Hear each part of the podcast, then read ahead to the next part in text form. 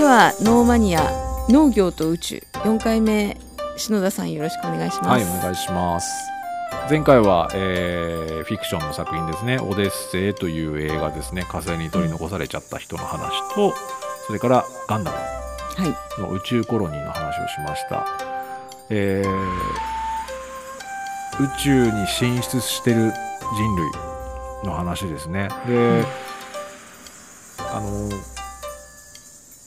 前々回ですかねその火星で農業するっていう話をしましたね、で、はこれがどのぐらい現実の技術が進んでてそれを前回フィクションを交えてちょっとご紹介もしたんですけど、えー今回はですねその近い将来、はい。えー火星よりも手前にある月面ですね月うの、えー月面で植物栽培ができないかという研究がされてます。んはい。でこの月面の植物栽培研究っていうのも、まあ、火星への有人ミッションの過程で研究されていることなんですね。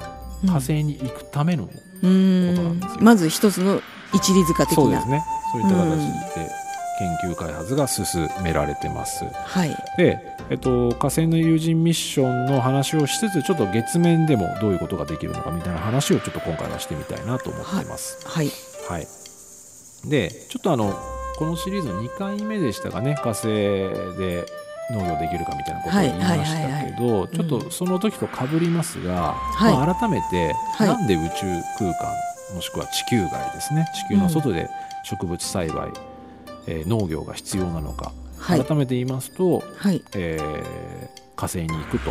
うん有人火星ミッション今世紀中には実現しましょうということになってまして、でも、はい。ロケットで行くには今の技術だと2年半から3年かかるはい。ということを言いましたね。はい。はい、で大量の物資が必要ですし、うん。大量の排泄物排出物があるわけですよ。は火星に行くには。2.5年から3年ですから。ね。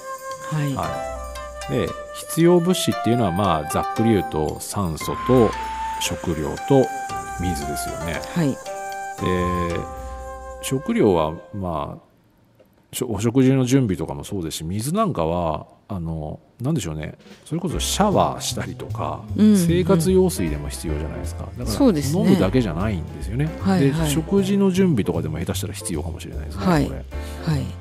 であのねこれ僕あんまり詳しくないんですけどええ。宇宙食ってはい今あったかくして食べれたりするんですよね。ーなんかそんなのテレビで見たことある気がします。ねでなんかあのあの僕らが使う電子レンジとかもそうですけどスチーム機能とかあるじゃないですか、はいはい。あれ水使うんですよね。あだからああいうところでも多分水って必要なんですよ。うん。ずーっと冷たいものを3年間食べるわけにもいかないじゃないですか。うん嫌ですよね、はい。うん。だからそういったところでも水ってすごく重要だと思います。はい、でそれから排泄物排出物ですね。うん、人間から何が出るかって話ですけど、はい。まあ、一つは二酸化炭素です、はい。それから代謝排泄物、まあ、あのうんちとかおしっことかですよね、うんはいはい。で、えーそれ以外にあのお水。うん。洗面とかシャワーとかで顔洗ったりとかで使うお水です、はい。こういったものが出てきます。はい。で試しにシミュレーションをしてみましょうという資料があったんですけど、あすごい資料だ。はい。はい。あの2年半から3年うん。火星に向かいますと宇宙船で。はい。でそうした時に排泄物ってどのくらい出るのって話なんですけどうん。ものすごい大量じゃないですか。うん。で、えー、と仮に6人で宇宙飛行士6人で2年間、はい。えーロケットに乗って移動した場合この間に排泄物、い、わゆる固体有機物ですねはい。これは6トン出るそうです。おっと。こんな6こんなものをうん。宇宙空間一緒に漂うのかと 飛んでいくのかって話じゃないですか、まあ、こんなものって言っちゃいけませんね。僕らが出すそうねものですから。はいはい、はい。で一方でこの人間から出た固体有機物、はい。あの排泄物ですね。はい。これって貴重なんですよ。宇宙空間では。あ物質そのものが何もないんです宇宙って、あはいはい。だからあのものすごい貴重しかもこれ人間の排泄物って有機物なんでうん。あの何かに使えるんでこれはもうリサイクルしましょうと、で、えーこのリサイクル研究っていうのが進んでるわけですね。もしあの排泄物全量とミッションを共にしたらですよ。一緒に移動していったら、もしくは火星に移動したりとか持ち帰るとかしたらもうとんでもないことになるわけうですよ。ん。そうですね、はい、あの物理的にも要はその排泄物をどこに置いとくのって話ですし、はい、あの費用もねええ。らいことになるんですね。えはい。あのこれちょっと僕の読んだ資料にあったんですけどはい。物質1キロ。はいを地球の周回移動ですね。あの地球を一周すると、はい。はい。はい。えーいうあの地球に比較的近い場所にうん。打ち上げるだけで1キロのもの。打ち上げるだけですよ。うん。それだけで200万かかるそうです。ええっと別にそれは今の有機排泄物ではなくなんかあのももの1キロ物を1キロです。1キロを打ち上げるだけで200万なんですよ。だから6トンを火星に持っていくとか、うん6トンかける2でもし往復で12トンじゃないですか。これを火星からまた戻ってくるとかなんて考えたらいくらかかるのって話なんですよ。そうですね、はい。地球周回をは何日かかるんだあえっ、とね地球周回の軌道ですからえっ、と、はい。地球が丸いですよね、はい。その丸い地球の周りを一周一するるルートがあると思ってください、はいはい。地球に比較的近い距離のはい。円がある、はいそのそこまで打ち上げるだけです。ああ回るわけじゃなくてまそこに打ち上げるだけ？打ち上げ1キロのものを打ち上げるだけで200万かかるんです。実際には200万じゃ済まないですよ。そのロケットをじゃあ、うん。ね、どういう、ね、燃料どうするとかいろいろあるんですけど。計算上は200万なんです。1キロを持ち上げるだけで。へだからえちょっと計算できないですね。できないですよ。6トン。6トン。往復12トンで。うんこれをまさかのね あの、うん。一緒に旅するなんてことは現実的ではないのでまあどう考えても完全リサイクルっていうことが宇宙生活もしくはもう生命維持の観点からも絶対必要なんですねこれ。今のあの月に行くと今の宇宙船も当然ながらこの研究はやってますよね。そうですね。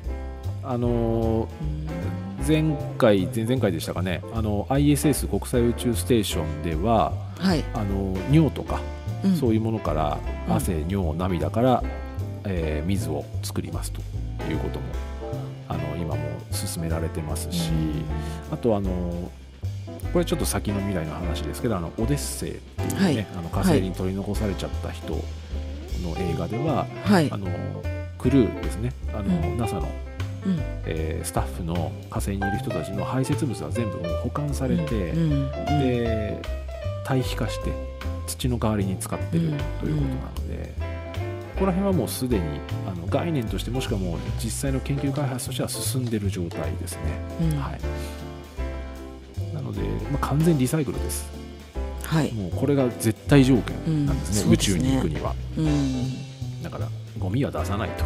うんゴミ ゴミは出さないとなんか地球上でもねなんかそうですよね。あのでも必ず地球にも使える技術になりそうですよね。だからまあコストの問題もあるんでしょうけどね。地球の場合だと捨てちゃった方が安いっていうね、うんうんコストもま安いってもあるんでしょうけど、まあ概念としてはやっぱり素晴らしいというか、あうん。あのそっちの方が良さそうですよねやっぱうん。り。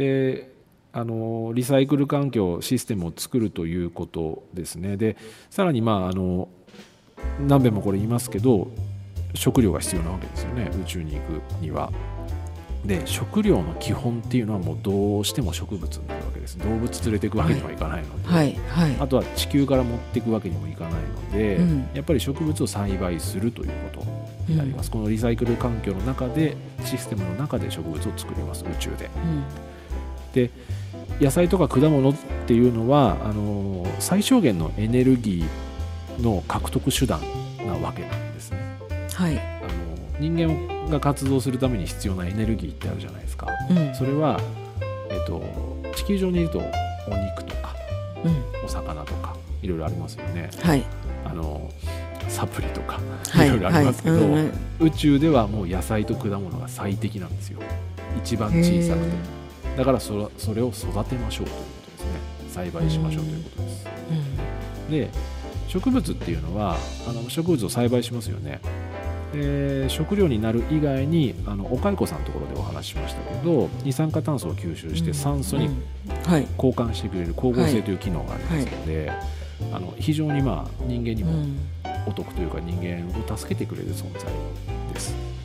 で、えー人間の排泄物っていうのもその堆肥化することで植物栽培に利用できるので、はい。全てがリンクして全てが循環できるという関係性が出来上がるんですね。うん。で素晴らしいじゃないそうなんですか今のサステナビリティ。だからねまあコスト的にも、はい。あの植物作って循環するのがいいってことですよね。うん。まあリサイクル空気浄化とかそんなところですね。すね。はい、で NASA アメリカの NASA ですね。はい。アメリカ航空宇宙局が、えーなんか宇宙船内でねさっきあの ISS 国際宇宙ステーションのところでもちょっとお話ししましたけど、はい。あの葉物野菜は作ってるんですよ。はい。レタスほうれん草、まあ、葉物じゃないですけど人参トマトラディッシュ大お。大根ですかね、はい。ピーマンいちごハーブキャベツ。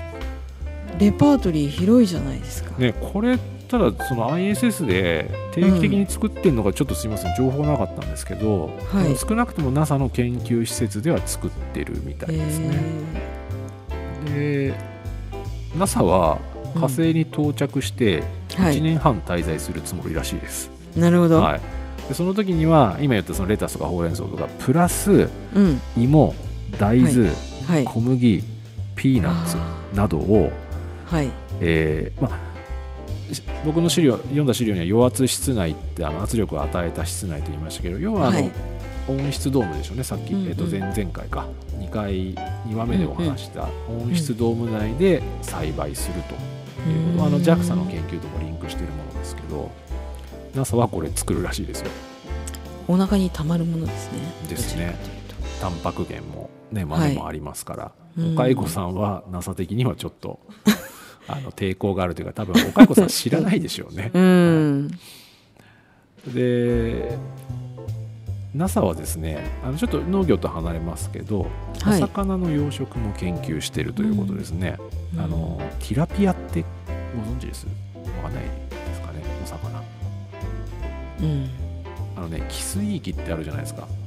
えっと淡水と海水が混ざってるところはい。あの、はい辺のどこだ？浜名湖とかはですよね、あはい。あの河口のうんところとか、そこに、あのー住んでるティラピアっていう魚がいて、まあ、淡水でも生きていけるので、はい。まあ海水で生きて海水の魚をうん。海水魚を宇宙は無理じゃないですか。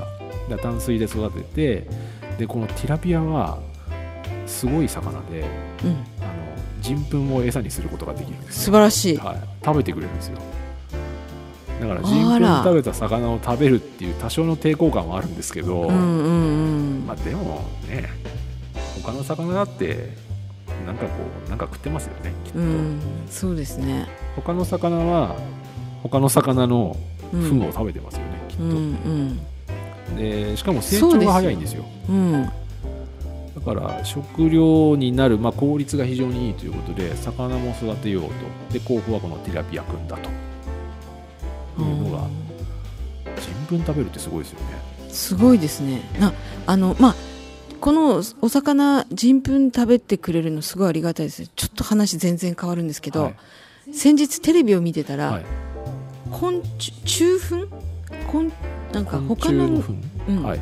他の虫の糞を食べて、はい。あのなんつうの？生きてる本当にこう色色鮮やかな昆虫のなんか研究っていうの？好きでなんかたくさん集めてるっていう人が出てたんですけど糞虫っていう言葉をその時初めて。あああの昆虫の世界でもうん。あの僕あんま昆虫詳しくないですけどはい。いますよね。その他の昆虫が出した何かを食料にする虫っていうのがいてちょっとね虫の名前覚えてないんですけどあのそう私も今言えない覚えてないけど。アリがね。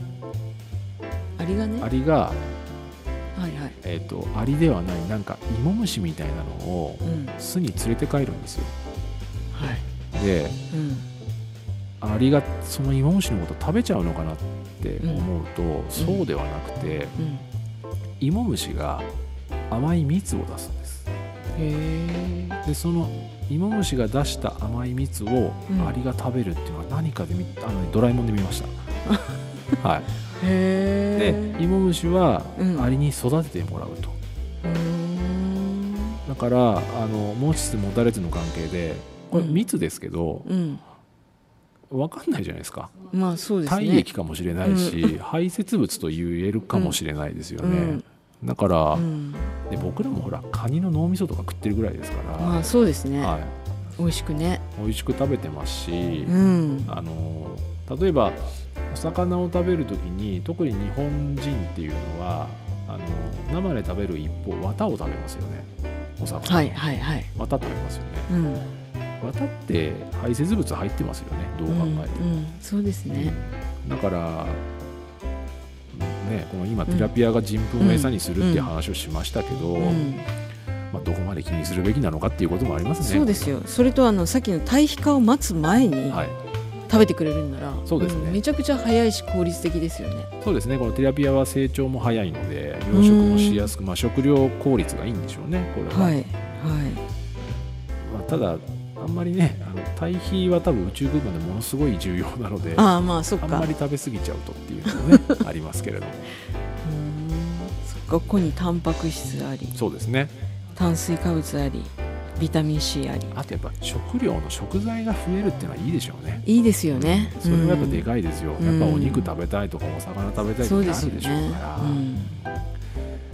ん。でまああのこれ NASA の研究なんですけど、はい。JAXA も実はその月面でのうん。植物栽培の研究っていうのをやってるんですね。はいで近い将来、はい。あのまあ、月面基地できたらですけどその植物栽培システムっていうのを、うん。あの設置する計画があるそうです、まあ、NASA とかとね一緒に協力するんでしょうけれども、うん。あのこれあの月面今月面のあの話をしましたよね。はい。で冒頭これ僕がその有人火星ミッションっていう話をしましたけど、はい。なんで月面にこの基地を作るかっていうのは、結局、あの共闘法ですね。あの火星に行くための足がかりとする中継基地ですよね、うん。で地球からはい。食料を持っていくよりも、まあ、ベストはもちろん火星で作れたらいいんですけど、はい。その前にうん。まず月面で植物、農業技術宇宙での農業技術をあのもっと確立するっていうこと、うん。そこで研究するということ、で必要であれば月からうん。食料なり資材を火星に運ぶ方が、うん。まあ、そこまでできる方が若やっぱり干ね効率的ですよね。的ですね。なのであのまずは月で農業設備を作り、うん。植物栽培を完成させるっていうこと、これがやっぱり重要だと、まあ、JAXA も NASA も考えてるみたいで。はい。なんかあの今は民間の宇宙企業ですね。ごそういうところからも技術っていうのを積極的に提供してもらいながら、あの植物栽培とかうん。そういったことを今やってるみたいですね。だから火星に行くための足がかりとして月面、まあ、月面に行くのだってね大変でしょうけどそうですね。月で決して月面で作りやすいとも思えないですけどね。そうですね。あのこっちもチャレンジですよね。月面はねだって今しばらく行ってないです。なんかこの間中国が行ったってね、はいはい言ってましたけど、うん。あのアポロ11号がうん。1969年ですか、行きまして、うん。まあ、今見てもよく行ったなとうん。思いますね。本当に行ったのかっていう説を唱える人はもういなくなりましたけどね。うん当に行ったのかっていうのをを描いた映画もありましたね。あ本当。ですかえーしカプリコン1っていう映画なんですけど、へええっと、本当詳しいですね映画ね。あの月面にい行けなかったんですよ。うん。行けなかったんです3人の飛行機が、はいでも、はい。行ったってこのことにしないとまずいって言って、うん。テレビ局のスタジオかなんかで、うん。月面のセットが組まれてて、うん。行った風に演技しろって言われるんですよ演技しろって言われるんですけどでそれは一通り終わったんですけど、うん。なんか殺されそうなんですバレ口封じのために。でそれで逃げるっていう映画ですね。へえ何年かな？1972年ぐらいだったかな？カプリコン1は、はいはあの傑作ですよこれ。へえ面白い。ですピーター・ハイアムズっていう人が監督してるんですけど。へえあとあの月面見たかったらうん。えっ、と、まあ、リアルかどうか知りませんけどええ「ファーストマン」っていう映画がねうん。知りません？知りません。あのアームストロング船長の映画です。うーん。これねあホラー映画ですよ。あそれはじゃあいいかな。あのいや真面目な映画なんですけどはい。要はアームストロング船長が主人公で、うん。あの訓練受けてで月面にたどり着くうん。まで。で、まあ、うん。まあ帰ってくるまでの映画なんですけど、僕ら今アームストロング船長と、まあ、あとバズ・オルドリンさんですか副船長が月面に到達した後の世界を僕ら生きてるじゃないですか、はい。だから、あれはものすごい偉業だってことを知ってますし、はい。彼らが無事に帰ってきたうん。無事に到着して無事に帰ってきたことを知ってる世界じゃないですか僕らは、うん。でもよくよく考えたらはい人類が初めて飛行機でまともに空を飛んだのは1901年だから2年ですよねライト兄弟で,、うん。でそれから70年経たないうちに彼らは月行ってこいって言われてるわけですよ。で月がどんなところか誰も知らないし、うんうん。帰ってこれるのもわからないのを行くわけですよね彼らは。でしかも宇宙船から外に出てうん。月歩けって言われてるんですよ、ね。彼らは。で その何ですかねその恐怖感というか、うん。とんでもなくビビる話じゃないですか。そうですよね。それがファーストマンは描かれてます。ああの、ね、僕劇場で見たんですけど本当に怖かったですよ、へえまあ、こんなとこ行きたくないって思思いますよやっぱり。あそういうそういう意味でのホラーですねこれは。ああなるほどね。あのファーストマンね。タイトルがまたそうですね。いいね。あのうん。すごくいい映画でしたねこれは。あのララランドってあミュージカル映画ね、うん。すごくいい映はいはい画でしたけど、はいあれの監督主演コンビです。ララララランドの後に作った映画ですファースそうなんだ。は、はい、じゃあ割と最近。最近ですね。3年ぐらい前かな、あのすごくあのなんでしょうね当に誠実に作ってるすごく真面目な映画なんですけどもとにかく怖いですよ。うん。部屋真っ暗にして 見たらいいと思います。わかりました。はい。は、なのでなんかちょっと宇宙の映画の話多めですけど、はい、い。なので、まあ、あのこういうふうにね火星に行く途中で月でもうん。今もう現実で、えーはい。植物栽培計画研究が進んでますよという話をしました。はいわはい。かりましたでえっと、ちょっとねあのこのシーズン3の冒頭にお話ししました、はい。えっと、今回の農業と宇宙の2つのテーマで、はい。今ここまでは宇宙進出と、えー地球外での地球の外での農業生産という話をしてきました。はい。で、えっと、次回はですねちょっと短めにですけども2つ目のテーマ。はい人工衛星を使った現実のお話ですね。先端技術農業のご紹介をちょっと簡単に地球上でのお話ですね。はい。これを簡単にさせてもらえればと思いますのはい。わはい。かりました。では一旦ここで。はい。ありがとうございました。はい。ありがとうございました